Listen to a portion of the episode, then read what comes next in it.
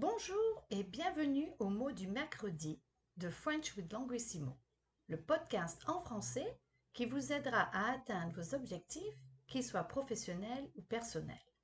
Je m'appelle Vanessa, je suis fondatrice et PDG de Languissimo.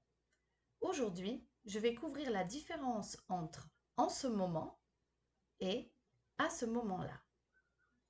En ce moment est traduit en anglais par at the moment, at this moment ou right now. L'expression fait référence à une action dans le présent, donc on conjugue le verbe au présent. Exemple, en ce moment, j'enregistre un podcast ou en ce moment, je travaille dans le privé.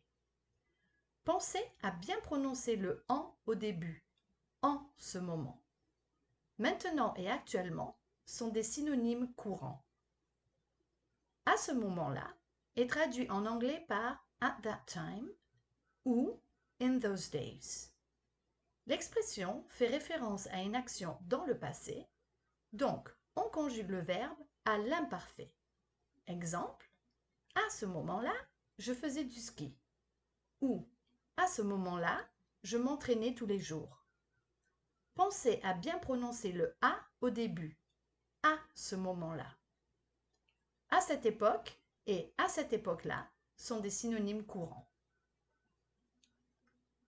Quelques questions de pratique. Que faites-vous en ce moment? Que faisiez-vous à ce moment-là? Et voilà, c'est tout pour aujourd'hui. J'espère que ce podcast vous a plu. Abonnez-vous à French with Languissimo, pratiquez et prenez soin de vous. À bientôt!